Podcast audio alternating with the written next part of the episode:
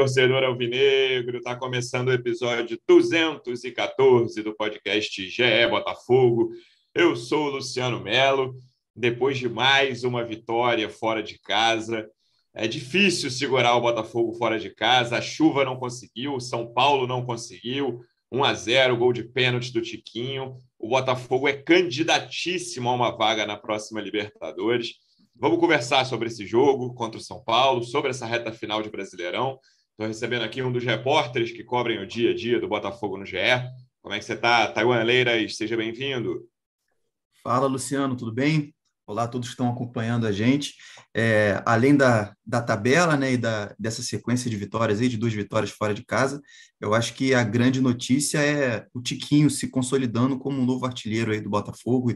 Já fez gol nos últimos três jogos, decidiu no jogo contra o Havaí, decidiu de novo contra o São Paulo.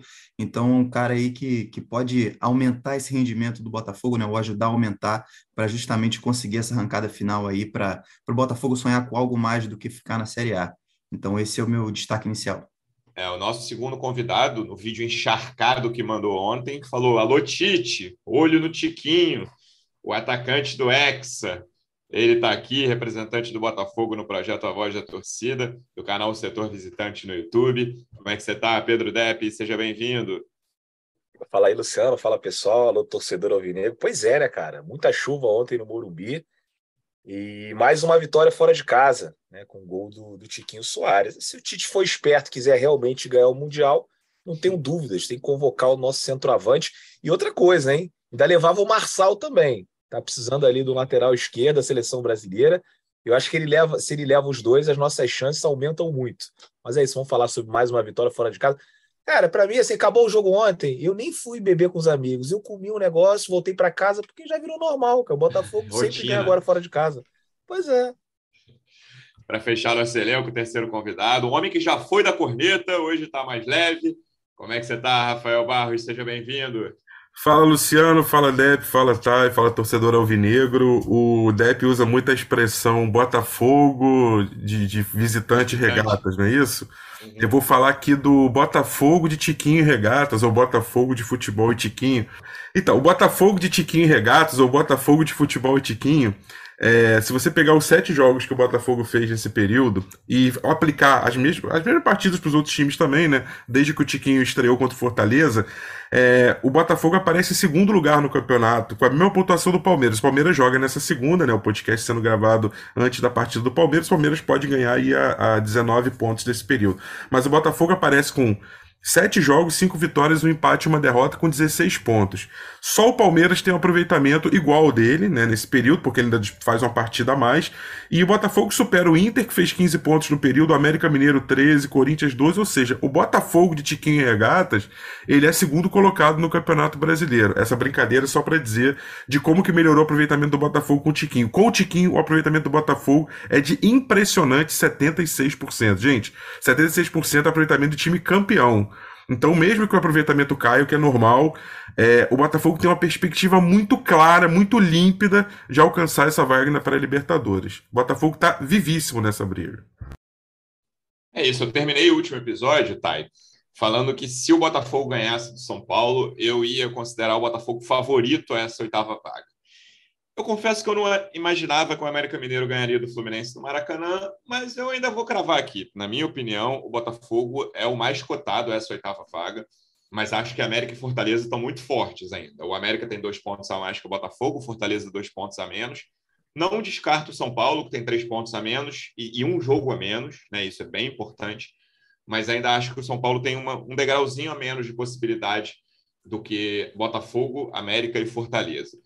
É, é um jogo que o primeiro tempo, o Depp vai até depois falar que estava lá no, no, Morumbi, a gente consegue tirar pouco, né? principalmente do primeiro tempo. É, um time, dá para dizer que o Botafogo conseguiu controlar riscos, minimizar riscos contra um time que precisava da vitória. O São Paulo encarava esse jogo com uma grande chance ali de colar no G8 e aproveitar esse jogo a menos, entrar no G8. É, uma zaga muito forte do Botafogo, mais uma vez, Adrielson principalmente, Cuesta, ótimas atuações, e um time que ofensivamente não consegue fazer muito porque o campo não permitia, né? Mas eu acho que a grande notícia dessa partida, na minha opinião, e ainda não é uma notícia nova, Mas é, o Botafogo defensivamente hoje é um time muito seguro. Ah, em casa, fora de casa, contra time forte, contra time fraco. Vai acontecer, por exemplo, contra o Palmeiras, que o Botafogo vai ter 20, 25 minutos ali de. Talvez, não vou dizer se pane a palavra, mas de pressão de um time muito forte como é o Palmeiras, melhor time do Brasil, ou segundo melhor. E aí a coisa vai ficar difícil. Mas, em geral, na maior parte dos jogos, o Botafogo é um time defensivamente muito seguro, que consegue correr poucos riscos, mesmo fora de casa e contra um adversário forte. É, pois é, Luciano, eu também acho que o Botafogo, e a tabela mostra isso claro, né? Está vivíssimo né, nessa briga pelo, pelo G8, e eu acho que isso vai passar pela, pelo aproveitamento em casa, né? Pelo dever de casa que o Botafogo não fez o campeonato inteiro nessa reta final com o time mais encaixado, né, com essa evolução que a gente já vem é, comentando aqui ao longo dos últimos episódios do, do podcast, que essa evolução traga também uma, uma arrancada, um aproveitamento melhor de pontos para justamente conseguir é, esse novo objetivo que, que o Botafogo tem nessa reta final de Campeonato Brasileiro. Porque ao mesmo tempo em que o Botafogo é o segundo colocado como visitante, né, se a gente colocasse uma tabela só de pontos como visitante, o Botafogo só perderia para o Palmeiras.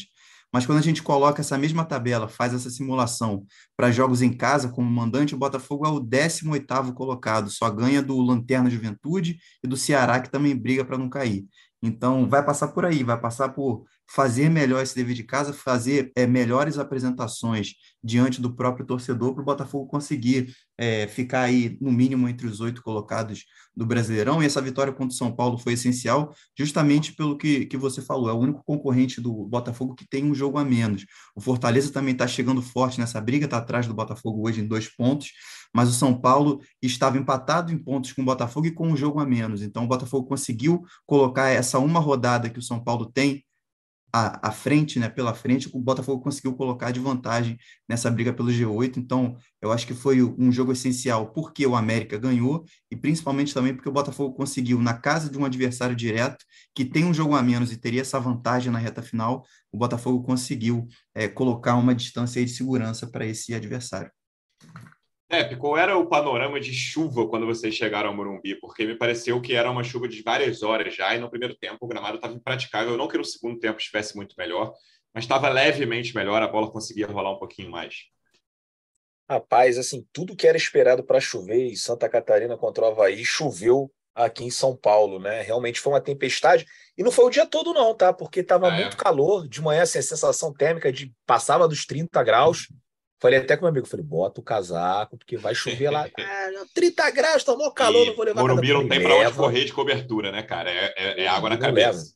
É, a torcida do Botafogo parecia, se olhava assim, parecia aqueles turistas em Foz do Iguaçu, né? Todo mundo de capa. Né? Fica, fica um cenário até meio engraçado.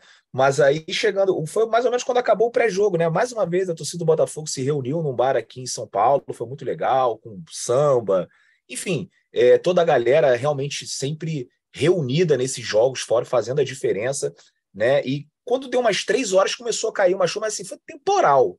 Né? E eu até postei no Twitter, eu falei, caramba, a chuva que está caindo aqui em São Paulo é realmente impressionante e me preocupa muito, me preocupava muito a drenagem, né? Do, do... E achei, assim, para o que choveu, eu até achei que não estava tão ruim. Uhum. Depois eu falei isso na live, falei isso com os amigos, quiseram até me bater falando que estava uma porcaria, mas olha, para o que eu vi de chuva, né, porque eu tomei de chuva, eu achei até que o, o campo segurou um pouco. O primeiro tempo estava pior, e depois foi aquela chuva né, constante, né, que, enfim, é, para quem estava na arquibancada numa área descoberta, não, não, era, não era muito legal, muito agradável. Né, mas acho que atrapalhou, condicionou bastante o jogo. Né? Você pega aí o, os melhores momentos do jogo, entrei no, no YouTube, no, na, na página do GE, né? E aí vou rever os lances principais. Cara, o primeiro tempo tem dois lances né? E são os dois piores chutes do, da história do Brasileirão, assim, o chute do Lucas Fernandes e depois isso. o chute do. Eu reparei isso na transmissão da Globo ontem também no intervalo. Eu falei, caraca, botaram esse chute do Lucas Luciano. Fernandes aí que o negócio vive um drama. Luciano Depp, ah, eu, é. tô, eu, tô, vendo a estatística aqui de finalizações que eu sempre gosto de ver. Tá aqui, primeiro tempo, 0 a 0 finalizações e gol, cara. Cara, mas assim, não dava para ser diferente, né? É isso. É, o gramado acaba condicionando ali e o São Paulo teve ali um controle do jogo, mas também não levou perigo à meta do Gatito, né? Então acho que estava bem controlado, né? O Botafogo é, no início do campeonato a gente reclamava muito da nossa defesa, né? Que era muito difícil o Botafogo ganhar porque sempre tomava gol. E agora a gente consegue, né? É, passar alguns jogos, já, já são vários aqui, ó. Contra o Goiás a gente não tomou gol, ganhamos de 1 a 0 contra o São Paulo não tomou gol, ganhamos de 1 a 0 Outros jogos também que a gente ganhou de 1 a 0 a gente não conseguia. Né? E quando você sai atrás, né, como foi o caso contra o Havaí, é muito difícil você conseguir a virada. Conseguiu, talvez, porque era o Havaí. Né? Então, acho que o Botafogo é, vem fazendo uma excelente campanha fora de casa. Eu nunca tinha visto isso na minha vida. Né? São muitas vitórias, assim, e, e vitórias importantes, como aquela contra o Flamengo em Brasília, 60 mil pessoas no Mané Garrincha. Agora contra o São Paulo, ah, tá em crise. Mas, enfim, é, é um time que a gente sabe que no Morumbi é muito forte, contra o Internacional, uma vitória histórica. Então, assim, é, a gente vem dando mole em casa, mas fora de casa realmente o Botafogo vem fazendo uma campanha é. espetacular, né? É Tomara que continue assim durante muito tempo, que eu também pretendo continuar sendo setor visitante durante muito tempo. Só dar um gancho para você que, que é, é, a melhor campanha já da história do Botafogo nos pontos corridos como visitante. É, é, a, a anterior era 2010, né? Pois é, cara, é, é, é uma coisa assim assustadora, né? Mas a campanha em casa vem sendo muito ruim. Só que eu acho que você até é, é falou sobre a tabela com o Tiquinho, né? Com o Tiquinho, o Botafogo é o segundo em aproveitamento, isso contando jogos em casa e fora. É porque eu acho que o Tiquinho ele é a cereja do bolo, né? É, o, o, Botafogo fez uma segunda janela é, e contratou bons jogadores. O Marçal, eu acho que ele está ali no mesmo nível do Tiquinho, assim, impressionante como ele é um lateral que ele é influente no jogo, né? Ele é aquele cara que, que participa tanto defensivamente como ofensivamente. É, e aí você tem o Eduardo também, que, que chegou na segunda janela. E esses caras já foram entrando. Por, por exemplo, aquele jogo que a gente perde com o Santos. Vocês lembram? O Santos ganha de 2 a 0 Tem até um, uhum. um, erro defensivo ali do Canu, que a gente toma o segundo gol. Mas a torcida saiu e falou assim: nossa, é, tá melhorando. É a primeira vez que a gente vê aqui um, um esboço de um time de futebol. E ainda não tinha o Tiquinho, né? E quando chega a cereja do bolo, que é o Tiquinho, que é um cara que até quando ele não faz gol, ele joga bem, aí você já muda o nível do, do time. Ele é um artilheiro nato, né? Vem fazendo gols importantes, decidindo partidas. Então acho que tem muito a ver com isso, né? E aí a expectativa é maior visando 2023, seja na Sul-Americana ou seja na Libertadores, a gente já tem uma base que aí depois é só você fazer umas contratações pontuais, que aí, meu irmão, vão ter que aguentar o Botafogo. Só para aproveitar o gancho do Depp, Luciano, é, sobre o Marçal, realmente é impressionante, é, além da, da segurança que ele passou na defesa, né, como que ele participa dos gols do Botafogo. Né? No, normalmente as jogadas do Botafogo são pela esquerda e ele está ali participando. A gente é, vê contra o Havaí, ele, ele cruzou a bola nos dois gols, tanto o gol do Cuesta quanto o gol depois que o Tiquinho fez no rebote. Ontem também ele participou com as mãos, né? mas é, do lance que originou o pênalti também sai da esquerda, sai de uma jogada dele. Então, é um cara que realmente assim está num, num, num, nível muito bacana pelo Botafogo. E ainda para falar sobre a defesa, e também pegando um, um outro gancho do Depp, né, da cruzada dele contra jogadores baixinhos, é, muitos jogadores também que chegaram nessa, nessa segunda janela, e dá para explicar essa solidez defensiva é, maior do Botafogo, né? E a gente vê alguns jogadores que chegaram recentemente que, con que conseguem né, entregar é, mais fisicamente e até em termos de estatura. Por exemplo, o Adrielson, que é um jogador é, que não é tão alto assim, mas que tem uma impulsão muito grande. O Cuesta é um reforço da primeira janela, ok, mas a gente tem o Eduardo, tem o, o Tiquinho e o Júnior Santos, que ajudam tanto no ataque quanto na defesa. Então, acho que é, individualmente, além de coletivamente ter melhorado, acho que individualmente alguns nomes que chegaram também a, é, ajudaram a subir esse nível do Botafogo. É, não tem muito como fugir da questão Tiquinho, né, Rafa? Tem vários jogadores, acho que o Adrielson talvez seja o mais surpreendente desses que mudaram o Botafogo de degrau, mas o Tiquinho muito provavelmente era o jogador mais esperado por causa da posição, né? Desde que do anúncio do Textor, e aí quando estava claro ali que o Navarro ia sair no fim do ano passado, a gente estava esperando um camisa 9 para esse time. O Erisson chegou a dar conta do recado para nível de campeonato carioca ali no início e tal, mas teve aquela negociação longuíssima com o Zahavi e a torcida esperando um camisa 9, quem vai ser esse camisa 9 já na reta final ali da janela, da segunda janela. Chegou o Tiquinho e com essa pressão era muito fácil haver uma decepção, né? Existia uma pressão grande para a estreia de, do camisa 9 que chegou para resolver, que era o Tiquinho, mas cara, ele dá muita conta do recado e é impressionante como ele desperta respeito né, nas defesas adversárias, sabe? Você encarar o Tiquinho é completamente diferente de você encarar o Erisson, com todo respeito ao Erisson, o próprio Júnior Santos quando joga ali no comando de ataque. O Tiquinho é um cara que as defesas olham e falam, cara, a gente precisa respeitar muito. O Depp falou, nem, nem, nem só quando ele faz gol, assim, beleza, quando ele faz gol é fundamental, mas ele participa muito, ele ajuda muito o time, mesmo quando não faz gol ou dá assistência. A gente tem ouvido nos últimos anos uma expressão muito comum, que já virou lugar comum, é, para falar de centroavante, que é o falso 9, né? Muito por causa do Messi. E aí você tem uma geração de desses novos jogadores aí que seriam o último ali, né, para colocar a bola para dentro. Eu cresci vendo Romário, Ronaldo Fenômeno, é, se você pegar outros times aí, grandes centroavantes também. E cada vez mais no futebol você vai trocando essa posição de finalizador por jogadores falsos novos. Mas é engraçado que você. O futebol é cíclico, né? E hoje você começa a ver a volta desses jogadores que são eficazes e são a, a última ponta ali para colocar a bola para dentro. O Haaland é o grande nome hoje no Manchester City, né? E o legal do Tiquinho é que ele é um verdadeiro 9 e quando precisa, também ele é o falso 9. Ele é o que usa o corpo para proteger, ele é o que dá, que dá, dá o último chute com muita precisão, como contra o Palmeiras, como contra o Havaí, que cabeceia bem também mas é um jogador que também, quando precisa, se desloca saindo da área, dá opção para infiltração de quem vem do meio e principalmente um jogador muito físico, um jogador alto que utiliza isso também lá atrás na defesa. Ele faz marcação de bola cruzada do adversário, se posiciona bem, ele volta para marcar quando precisa, e ontem precisou. No jogo contra o São Paulo, no primeiro tempo, principalmente, é, você via o Tiquinho marcando lá atrás, porque a bola não chegava nele. Então, qual é a melhor maneira dele ser útil? É voltando e marcando, num jogo em que a bola não chegava. E ele tem uma condição física suficiente para se apresentar depois lá na frente. E eu tô lendo aqui uma, uma nota, aliás, recomendo o torcedor alvinegro entrar lá no ge.globo barra Botafogo, tá lá é, a nota que a gente subiu ontem ali, 8, é, 6 e 15, Tiquinho decide de novo vibra com o Botafogo. Há algum tempo já não era feliz. Cara, o aspecto psicológico, mental no futebol, ele é muito importante.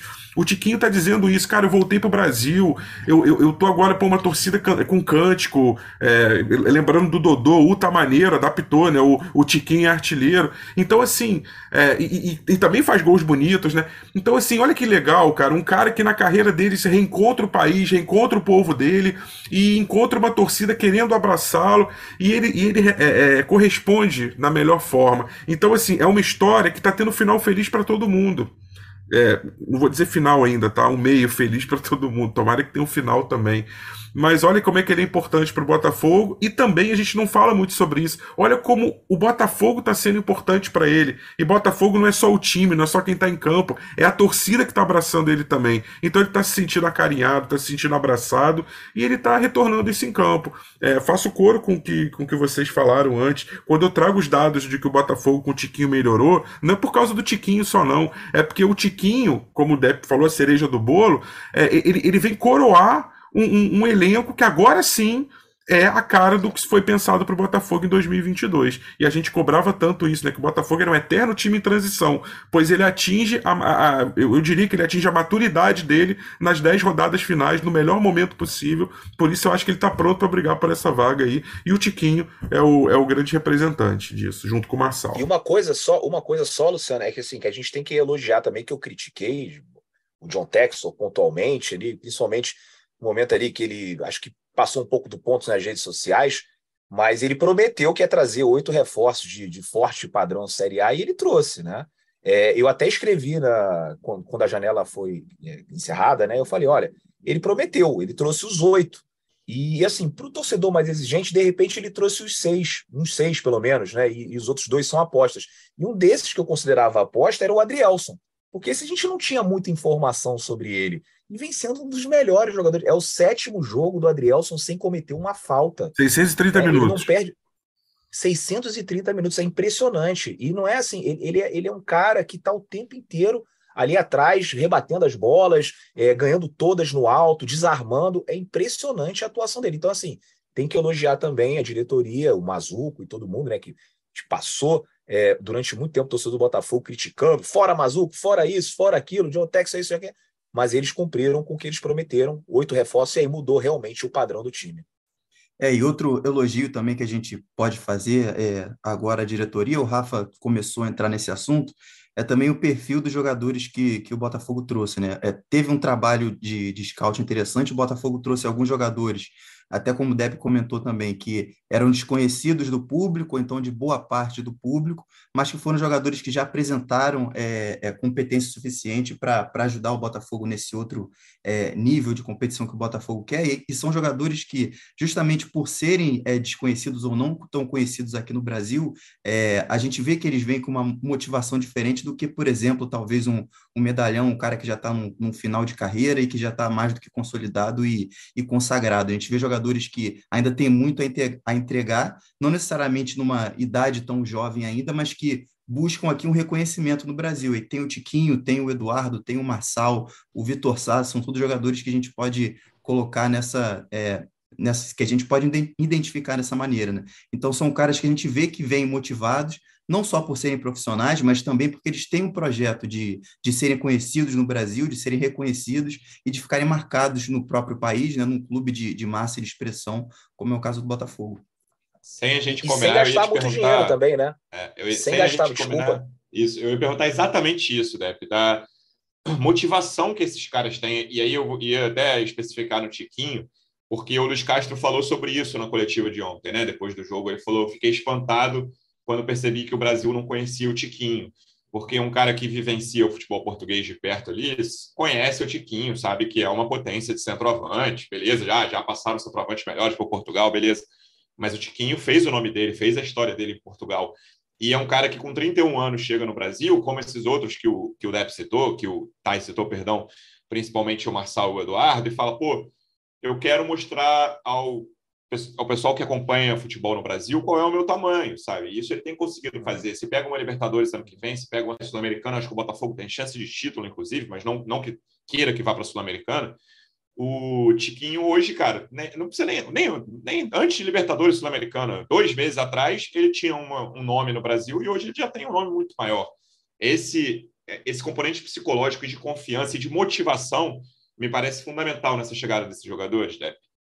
É, e o Tiquinho é outro nível, né? Porque assim, ele saiu muito jovem do Brasil, né? Não, não, não, construiu a carreira dele num time grande, né? E de repente surge na Europa e não é todo mundo que acompanha, ainda principalmente futebol português.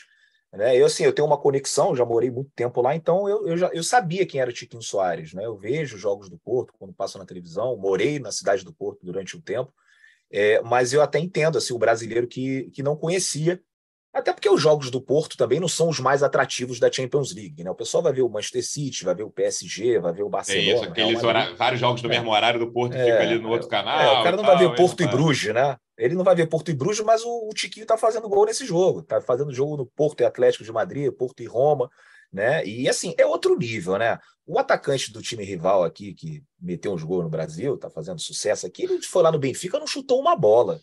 Pô, é, vamos, vamos, combinar, né? O Chiquinho foi artilheiro, metia gol, metia gol em Champions, gol em Campeonato Português, titular. Então, assim, a gente está falando de um negócio que é outro nível. E agora o brasileiro vai conhecer o Tiquinho. E uma coisa que eu falei aqui algumas vezes, falei nas minhas lives também, é que não me comovia muito essa tara que o John Texor tinha, por exemplo, em querer contratar um, um nome tipo Cavani.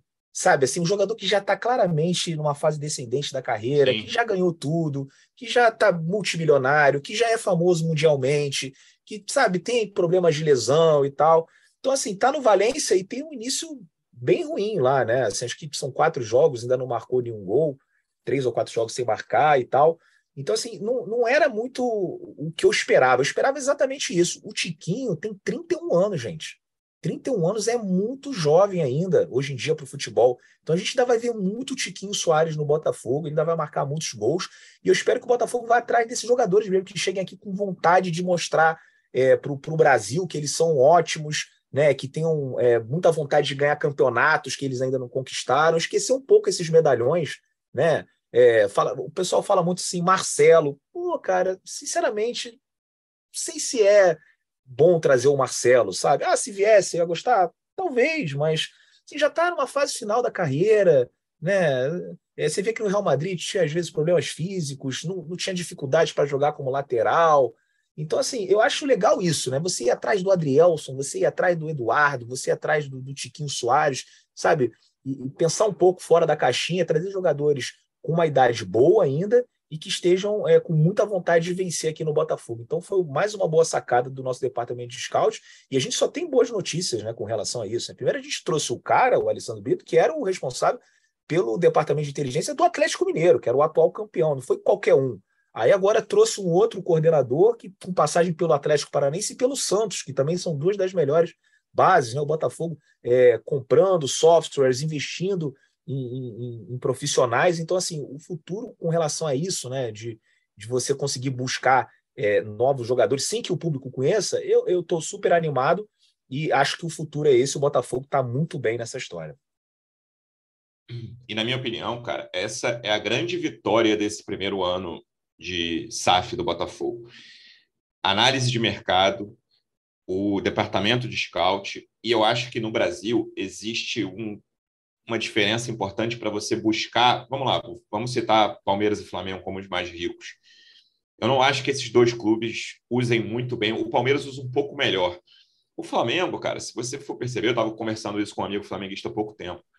Quase todas as grandes contratações do Flamengo que deram certo foram óbvias. Entendeu? É, é muito simples você buscar o Arrascaeta que está voando no Cruzeiro. É muito simples para quem tem dinheiro, claro, né? É, é, simples você buscar o Gabigol, o Bruno Henrique, trazer o Gerson de volta, trazer o Pedro de volta. A grande aposta dessas aí, se eu não me engano, é o Pablo Mari, lá em 2019, que o Jorge Jesus ah. indicou.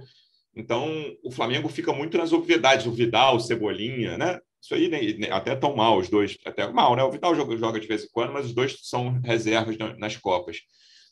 O, eu acho que tem um gap aí, cara, que o Botafogo e outros clubes que estão se reestruturando financeiramente podem diminuir rapidamente a distância para esses clubes com análise de mercado, cara, com um departamento. Hoje em dia, até o Real Madrid faz isso, né? Até o Real Madrid faz isso. Olha o ataque do Real Madrid, Rodrigo e Vinícius Júnior. Tirou os caras daqui com 18 anos. É, exatamente. Valverde. Camavinga, é. Tchouameni, os caras Camavinga, foram jovens para lá.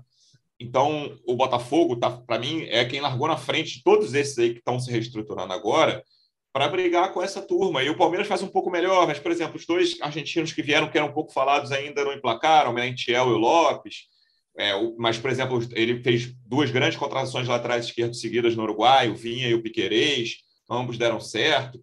Então, eu acho que tem um espaço claro de crescimento aí, Rafa, e é uma grande vitória desse primeiro ano, porque os nomes mais badalados, os nomes óbvios, Vou citar aqui Patrick e Luiz Henrique, não deram certo até agora, né? Os nomes muito conhecidos, o cara surgiu no Botafogo, estava no Olympique, e o outro que foi campeão da Libertadores duas vezes pelo Palmeiras, até agora esses caras não deram certo, mas os nomes das análises, os, o Adrielson, que pouquíssima gente conhecia, o Tiquinho, que bem mais gente conhecia, mas era quase né, um desconhecido no, no, grande público do futebol brasileiro. O Marçal, que jogava a Premier League, mas né, ah, o pessoal brinca, né? Quantos autógrafos o Marçal vai dar no shopping? Quantas fotos vai pedir para tirar? Dois, três meses atrás, o Marçal não ia tirar foto nenhuma no shopping. Hoje vai muito botafoguense vai pará-lo. Me parece a grande vitória desse primeiro ano. Termine como terminar esse Campeonato Brasileiro. O departamento de scout de análise de mercado, na minha opinião, é o grande vitorioso desse primeiro ano de Botafogo SAF. É, assim, eu, eu tenho uma análise um pouquinho mais crítica que de você. Assim, eu, eu, eu acho que, que a, a, o caminho é esse. Eu acho que o scout, a análise estão funcionando. É, mas acho que nem tudo, não, nem tudo foi certo. É que assim, fazendo uma comparação, o pessoal que gosta de colecionar e álbum, tá o álbum da Copa agora, álbum de figurinha, né? Quando você compra, sei lá, 100 pacotinhos, a tua chance de, de, de, de, de tirar figurinhas brilhantes aumenta muito mais, né? Que são aquelas mais raras. É, o Botafogo tem dinheiro para gastar. Claro que ele pode gastar muito mal. Poderia ter comprado jogadores assim, feito um elenco muito ruim. É, mas também olhando para esse elenco do Botafogo, houve muitos acertos e houve muitos erros também, né, dentro dessas duas janelas.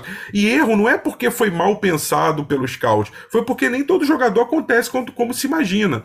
E aí que eu quero, é, é não é uma crítica que eu estou fazendo não ao scout, é o contrário, é dizer de como que é importante, como que é, é, é confortável, é bom você trabalhar quando você tem uma condição de dar um suporte é, é para ter uma margem de erro. Imagina se o Botafogo trabalha sem margem de erro. Se ele tem um orçamento apertado e fala: eu sou obrigado a acertar no scout, eu não posso errar. Aí se eu trouxer lá o Lucas Piazon, o Patrick de Paula, é, os jogadores que ainda não aconteceram, o Luiz Henrique, e não acertar, caramba, eu gastei milhões e não, e não adiantou nada. No máximo que eu fazia é revendê-los pelo, por um preço parecido com o que eu comprei. Enfim, mas o Botafogo tinha dinheiro para poder, em duas janelas, é, comprar uma quantidade de jogadores com o apoio desse scout muito bom, como vocês falaram, é, e aí sim. É, errando alguns, acertando outros, montar um elenco que você tivesse aí 6, 7, 8 jogadores hoje em que você confia muito e com esse perfil, que não é de jogadores óbvios, como a gente brincava, brinca sempre, de parar aeroporto. É, e nem sei, como o Depp falou, se era para ser isso, né? Eu cheguei a estar preocupado em um certo momento é, do campeonato, que o Botafogo estava desempenhando muito mal, porque esse perfil desses jogadores talvez não fosse perfil de jogadores Quem não ficou preocupado era maluco no primeiro turno ali. Todo mundo ficou preocupado em certo momento. Isso, e, e até com o perfil dos jogadores, que eu quero dizer. É, porque não eram jogadores acostumados à realidade do futebol brasileiro, ou pelo menos não a viviam há um certo tempo. E tudo muda muito, é muito dinâmico no Brasil. Então eu ficava preocupado de acontecer um efeito como foi com o Grêmio do ano passado, por exemplo. E não que o Grêmio tivesse jogadores desse perfil, mas tinha jogadores com, com um nível técnico muito maior do que a colocação final. E o Botafogo conseguiu superar essa barreira. E acho que isso que foi muito importante. Quando o Botafogo ganha confiança, começa a ter uma sequência de dois, três, quatro jogos sem perder, eu acho que é aquele momento em que ele embala. E a partir de agora, quando você rompe essa barreira, chega aos 43 pontos e acaba com qualquer risco de, de queda, praticamente, né? Matemática pode ter 0,001, mas você efetivamente não tem como cair mais. Agora você está tranquilo para poder olhar para outros objetivos. E eu te digo, posso estar muito enganado, mas acho que sem esse peso nas costas, sem essa pressão, é o momento que o Botafogo vai render melhor no campeonato. Porque agora é, não, tem, não tem nada de ruim que possa acontecer. O, ah, ficar fora de uma Libertadores, mas você nem imaginou que ia para Libertadores. Então, na pior das hipóteses, o Botafogo cai numa Sul-Americana, volta uma competição internacional depois de 4, 5 anos. Aí a gente tem que fazer essa conta direitinho. Mas então acho que o Botafogo agora vai jogar sem tanta pressão, sem tanta responsabilidade, no sentido ruim da palavra, né? E, e vai poder deslanchar daqui para frente. E, com jogadores de muito bom nível técnico, com essa tranquilidade de poder trabalhar em 2023 também com a pré-temporada, aquilo tudo que a gente já falou. Então, acho que o caminho agora é, é, é promissor, assim, é, é, um bom caminho que o Botafogo tem, um bom horizonte que o Botafogo tem pela frente, sem dúvida. Dentro dessa questão da análise de mercado, Thay, eu concordo com parte do que o Rafa falou. Acho que houve erros, mas me parece que, principalmente com o dinheiro que foi gasto em quem deu certo, né? Porque o, o, o, grande dinheiro gasto é com o Patrick e uma expectativa de gastar no ano que vem com o Luiz Henrique, que até agora, ao que tudo indica, não vai se confirmar, porque ele não bateu nenhuma meta, ainda que a gente não saiba exatamente quais são as metas. Mas é um jogador que quase não entra em campo atualmente. O, os jogadores que deram certo gastando pouco dinheiro, me, eu, eu consigo achar o balanço assim tranquilamente positivo. E eu nem estou falando que o Rafa disse que era diferente, não, mas ele pontuou os erros bem pontuados. É um trabalho que, certamente, enquanto a gente está conversando aqui sobre essa reta final, últimas rodadas de brasileiro de Série A, esses caras estão pensando em 2023, né, Thay? E Sim eu, eu acredito que o Botafogo, enquanto a gente vai estar falando de Copa do Mundo ali, novembro, dezembro, muita gente pensando ah, no próximo jogo do Brasil, ou na Argentina, ou enfim, na França, no Portugal, o que for, esses, o Botafogo, eu acho que vai ter um fim de ano, não vou dizer super movimentado, de muitas contratações, porque a base está formada, mas esses caras vão trabalhar muito e tentar subir mais dois degraus que sejam nesse time para 2023, que acho que é o grande ano hoje que a gente está imaginando, assim, é claro que 2022 tinha muita expectativa, desde lá da última semana de dezembro, quando surge o John Textor na vida do Botafogo, mas 2023 é o primeiro ano em que o, o Botafogo começa com condições de brigar em cima, e a gente vai ver o que, que é brigar em cima, é quarto lugar, é semifinal de Copa do Brasil, a gente não sabe exatamente o que, que é, mas é um ano cercado de expectativa e que certamente vão chegar jogadores para reforçar esse time. É, claramente a próxima janela do Botafogo vai ser muito diferente, né? E, e, o perfil que o clube vai buscar em comparação com, com as duas desse ano, né? Porque a gente lembra que, além da SAF ter começado no, no meio da temporada, né, em março, é, o Botafogo vinha da Série B, né? Então houve uma reformulação do elenco quase que completa. Saíram mais de 20 jogadores, chegaram mais de 20. Então, nesse ano, o Botafogo teve o trabalho de fazer essa reformulação geral e de fazer uma base de elenco para o ano que vem a gente começa a ver já um, é, um movimento no mercado mais parecido com os ricaços do futebol brasileiro. Né? A gente sempre fala do trio Flamengo, Palmeiras e Galo. São clubes que já têm uma base de elenco montada há algum tempo, alguns deles há, alguns anos, e que se dão é, ao luxo agora de, quando vão ao mercado, trazer pontualmente jogadores que, que são claramente de, de outro nível, que são quase incontestáveis. Né? É, você mesmo já citou alguns exemplos é, deles aqui no, no, podcast. Então, a gente espera que essa janela do Botafogo, a, a partir de, de dezembro, de janeiro, seja uma janela mais pontual que em volume não vai, não vai nem se comparar com, com o que aconteceu em, em 2022, até pelos motivos que a gente já, já explicou aqui, mas que seja uma janela mais impactante, eu espero, que sejam assim é, nomes que vão chegar realmente para mudar o nível do Botafogo e talvez colocar o Botafogo como candidato a, a títulos no ano que vem. É, algumas posições precisa, precisa se reforçar ainda, tem algumas indefinições a gente pode ver aí na lateral direita, no meio de campo, é, as pontas do ataque ainda não têm é, opções tão seguras assim, né? Tem um revezamento muito grande ali. Então, o Botafogo vai ter que reforçar o elenco em si, em algumas posições eu vejo isso para o ano que vem. É, mas eu acho que o Botafogo, já com essa base montada, vai focar em nomes pontuais que vão chegar para mudar esse time de, de, de nível, de patamar dentro do futebol brasileiro. Dep, mais um podcast, já estamos aqui na metade final, provavelmente, e acho que a gente não citou o nome do Tietê ainda, né? E eu tinha feito essa injustiça no, no episódio passado, e dessa vez eu coloquei entre os tópicos, né? Eu sempre falo que eu faço um roteirinho com tópicos que eu quero citar, nomes de jogadores, situações que aconteceram em campo, próximo jogo. E, cara, o que esse jogador tem feito, e a gente falou, esse é era um nome muito mais conhecido, né? Vinha de grandes clubes, passagens por São Paulo, Atlético Mineiro, mas vinha num momento de baixa e começou em baixa no Botafogo, né? Muita gente já dava como caso perdido, o Tietchan não vai ajudar, mas ele se tornou uma peça fundamental e que, olhando o elenco hoje, ainda que tenham sido contratados vários volantes, você olha e fala, cara, quando o Tietchan está fora, o Botafogo tem dificuldade. Ah, o Danilo pode ajudar, o Gabriel não tem jogado bem, mas hoje o Tietchan é titular absoluto desse time. E, e, é mais um jogador né, que reencontrou a felicidade no Botafogo. Né? Ele deu na, no mês passado uma entrevista falando que, que teve, passou por uma depressão, né, que tirou né, a vontade dele também de treinar. A mesma coisa o Tiquinho. O Tiquinho não chegou a falar em depressão, mas, mas falou que também não estava se sentindo feliz quando ia treinar, quando jogava. Né? E o Tietchan, ele, ele depois de um início meio turbulento, né? torcedores caindo em cima, ah, o Tietchan é perninha, é isso, é não sei o quê é um eterno reserva. Cara, ele tomou conta, ele virou realmente um leão né, no, nesse meio campo do Botafogo, é, muitas vezes até um pouco mais sobrecarregado, né, o Botafogo tem, tem, tem dois parceiros ali que são um pouco mais leves e tem até mais, é, enfim, mais características ofensivas do que defensivas, e o Tietchan vem segurando essa onda aí, ontem fez uma partidaça, né, já caiu nas graças da, da torcida do Botafogo, que canta aí, olê, olê, olê, Tietchan, Tietchan tá com moral, né? E ontem uma partida, né? Sofreu até o pênalti, falar o quê, né? Corre muito, né? Ele como se fosse um polvo ali no meio campo, né? Tá ali em todos os lugares, você olha, uhum. o Tietchan tá em cima da jogada. Então ontem, é, acho que foi para coroar, ele tava aquele pênalti ali, um pênalti que não precisava nem de VAR, né? Pô, muito Mas, chato, todos, o time inteiro do, do, São Paulo na beira do campo, muito chato isso, pênalti claríssimo. Não, e, e, claríssimo. E depois também o juiz, a, a demora para ver o lance, né? Assim, eu acho que um preciosismo, mas todo mundo depois da linha. Cara, se os jogadores do São Paulo estão vindo para cima de você, dá o um cartão amarelo e, e vão correr com o jogo, porque não pode ficar. Né? O pênalti aos 37 foi cobrado aos 44, praticamente, né? um negócio assim.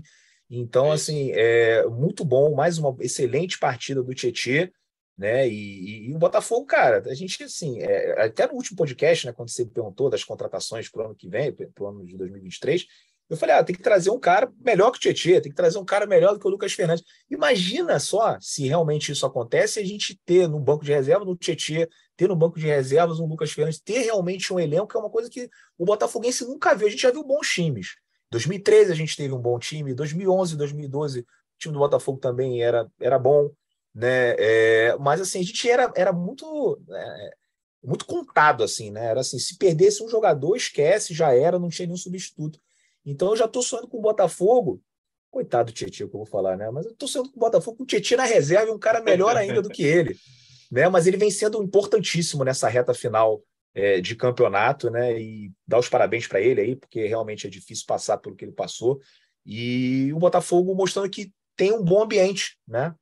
o Tiquinho. É, não só o que passou tá no Botafogo, novo, ele tem uma história, é, ele tem uma história de vida muito legal, né? Publicou que teve depressão e tal. É um cara que isso, isso, tem, isso. Uma, tem uma história muito legal, muito bom ver o, é. o Tietchan fazendo Mas você não, acha, você não acha que isso sinaliza, isso sinaliza que o ambiente no Botafogo é bom, né? Apesar Sim, de, de, todas as dificuldades que a gente tem, né? Mostra que o grupo está realmente unido, né? E nesse objetivo agora que é buscar o G8, que acho que é extremamente possível, como você falou no início. Rafa, o Tai já citou ali a lateral direita, a gente sempre fala dela aqui, quase todo episódio. Me parece a grande questão né, para 2023. O Rafael ontem saiu no primeiro tempo ainda, entrou o Canu. O Botafogo não tem essa figura hoje. A gente acredita, eu pelo menos estou falando pessoalmente, acredito que o Rafael pode ser essa figura em 2023. Sempre falo aqui que não contava com ele para essa temporada. Quem sofreu rompimento de tendão de Aquiles sabe do que se trata. Não que eu tenha sofrido, mas né, a gente vê todas as notícias de atletas que sofrem. É a grande questão de 2022 e eu estou muito curioso para saber o que vai ser feito nessa posição para o ano que vem. Acho que a grande notícia do Botafogo para 2023 é que ele, como já vai ter um elenco montado, é, ele vai conseguir atuar de forma mais cirúrgica, mais direcionada nas posições que ele precisar. É, isso dá uma tranquilidade muito maior para o próprio técnico, para o departamento de futebol, até para o departamento de análise trabalharem, é, analisando já certas posições que são necessárias. O Botafogo esse ano trabalhou por atacado, né, gente? Assim, eu até falo que o Botafogo errou e, tinha, e não tinha como não errar. Né? É muito jogador para você procurar, para você trazer, e é natural que alguns não deem certo. E há uma deficiência, há uma carência clara, não só na lateral direita, mas na, na zona direita do campo do Botafogo. O Júnior Santos é um jogador assim que está mostrando muita disposição, é, se esforçando, para mim, além do limite taticamente, assim, um cara que está até surpreendido. O Júnior Santos, a gente sempre fala isso, está voltando para marcar linha, marcar lateral, um cara que está descendo para ajudar a lateral mas não é muita posição dele. Eu acho que um pouco do raciocínio que o Depp fez sobre o Tietchan que ano que vem alguns jogadores que hoje a gente tem como titulares, amanhã podem ser bons reservas no ano que vem. É, eu acho que é o caso, assim, a gente está com o Júnior Santos ali e tal, foi trazido, mas é um jogador que você, imaginando no Botafogo ideal, não é, é para ele ser no máximo uma opção, né? Um banco, um bom banco, talvez, enfim, mas não para ser titular, nada contra ele, mas assim, é porque a gente imagina que o elenco vai se qualificando. Então acho que assim, é pensar no lateral direito. O Rafael, para mim, é mais incógnita do que é, talvez, assim, muitos possam pensar, ah, o Rafael ano que vem vai se recuperar, vai estar bem fisicamente, vai entrar, não sei, não sei. O Rafael, desde que ele chegou, é, não conseguiu ter ter ritmo de jogo, não conseguiu mostrar em que nível técnico, físico ele tá. É, você não desaprende a jogar futebol, mas você sabe que quando, quando o tempo passa, muitos jogadores, a história do futebol mostra isso, muitos jogadores não conseguem mais repetir o seu desempenho, inclusive técnico, de outros tempos. Então, o Rafael continua para mim sendo uma incógnita, não só física, mas técnica também. Nesse sentido, não é que ele tem, vai desaprender a jogar bola, mas eu não sei se ele vai conseguir render tecnicamente é, aquilo que ele já rendeu no passado. Então, incógnita. O Botafogo precisa sim de um lateral direito. O Saravia é muito inconstante, erra muito. É, pode ser que a gente tenha um Saravia melhor no ano que vem, mais tranquilo, com a cabeça mais no lugar. Mas o Botafogo vai precisar procurar sim no mercado e mais alguém para aquela ponta direita que a gente pode ter o Gustavo Sauer, mas acho que o Gustavo Sauer é uma característica diferente. Ele não é um jogador de tanta profundidade, é, ele dá mais criação, ele é mais cerebral, cadencia mais o jogo. Então acho que o Botafogo vai conseguir ano que vem com calma é, ir pontuando essas posições que são mais carentes. E isso é uma boa notícia. O Botafogo já vai para 2023 com uma base montada, né? Lembrando que o Saravia tem contrato só até o final desse ano, né? Então, para o ano que vem, ele não está nem confirmado ainda no elenco. Isso, é, precisa ver se vai querer tê-lo, exatamente. É, se vai renovar ou não é o que a gente vai ver mais para frente. Tá, o que, que você imagina de escalação? Jogo importantíssimo, domingo, 18 horas no Newton Santos, Botafogo e Internacional. Jefinho, eu imagino que volte. Tem essa questão da lateral, né? O que você imagina desse time do que o Luiz Castro vai escalar? Eu imagino que o Castro vai colocar um zagueiro na, na lateral para manter esse esquema e, e talvez até é, não só o esquema, mas a, mas a estratégia que ele conseguiu adotar contra o São Paulo, até porque o Inter é um dos, um dos melhores times do campeonato, está vivendo um bom momento, vem de goleada agora em casa. É, eu não acredito que o Luiz Castro vá mudar o, o esquema tático do time. Eu acho que vai manter a, a linha de quatro na defesa, é, provavelmente, quase que certamente, improvisando um dos zagueiros. Aí pode ser o Canu ou o Mezenga, os dois já fizeram essa função com o Castro. O restante do time eu acho que fica praticamente o mesmo, até porque é, o, o Castro está nesse momento de, de repetir bastante a escalação, quer mexer o menos possível, porque ele está dando é, um corpo e uma forma de jogar para esse time, ele está conseguindo isso e está conseguindo isso jogando, né? Porque o calendário é, é apertado. Eu apostaria na volta do Jefinho no lugar do, do Vitor Sá e na, na entrada do, do Canu, mais provavelmente, ou então do Mezenga na lateral direita. Eu não, não espero, a gente vai ver, ainda tem toda ô, semana pela frente. Diga. O Saravia não tem chance de voltar, não?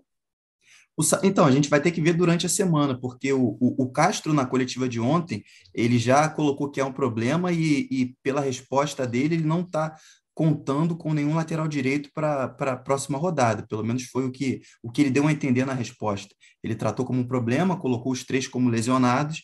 A gente não tem ainda o diagnóstico é, preciso nem do Rafael e nem do Sarave. A gente só sabe que eles sentiram dores musculares, estão com problemas musculares. É, a gente vai ter que tentar descobrir durante a semana quais são, porque o Botafogo tem cerceado bastante a, as informações nesse sentido. O Daniel Borges ainda está em transição, eu não acredito que ele volte para essa próxima rodada. O Saravia e o Rafael, sentindo problemas musculares, é, é, pouco provável que em uma semana isso seja sanado, né? Só se for algo muito leve. Pela imagem do Rafael, não pareceu tão leve assim. O Saravia a gente não conseguiu acompanhar, porque foi ainda no aquecimento. Então, eu ainda durante a semana, sem ainda essa semana inteira de trabalho que a gente vai ter para buscar informação, eu apostaria num zagueiro improvisado. Acho que não vai ter lateral na próxima rodada, não. E uma pena o Rafael, né, cara? Mas assim, acho até normal, depois de tanto tempo de inatividade, ele jogou segunda, quinta e domingo. Pois é. Acho que é até normal ter um problema muscular como esse. É. Tem muita gente já falando, tá bichado, tá bichado, mas acho que faz parte, né? Não, e é, como cara, o Luciano eu... já tá falando aqui há muito tempo, é só com pré-temporada a partir de 2023. Sim. E ele tinha é feito o primeiro jogo completo desde que chegou no Botafogo, por conta é. das lesões, né? Ele tinha feito o primeiro jogo completo contra o Havaí, emendaria, né? O segundo jogo como titular também pela primeira vez mas o próprio ambiente ali foi, foi é, pesado, né? Foi inóspito ali para ele, um campo muito pesado, é, uma exigência física grande, e aí ele acabou estourando. Acho que questão física do Rafael só dá para a gente cobrar em 23, cara. Lá em março, abril, se ele não tiver conseguido uma sequência, aí beleza. Acho que dá para dizer, ó, Rafael não tem como jogar uma sequência, pode jogar um jogo ou outro, mas Botafogo vai para o mercado atrás do lateral, não tenho muita dúvida disso. Vamos ver. E aí, esse jogo fundamental no domingo, expectativa de bom público no Newton Santos torcida alvinegra empurrando o time rumo a essa vaga na Libertadores. Thay, obrigado mais uma vez pela presença e até a próxima, amigo. Valeu, Luciano, Dep, Rafa, até a próxima. Dep, boa viagem de volta de São Paulo. Até a próxima e obrigado mais uma vez. Valeu, obrigado a vocês. Um grande abraço aí para todo mundo. Valeu, torcedor alvinegro. Rafa, obrigado mais uma vez e até a próxima. Valeu, Luciano, valeu, Dep, valeu, Thay, valeu, torcedor Alvinegro, esperando voltar na próxima segunda-feira com mais uma vitória do Botafogo rumo a Libertadores.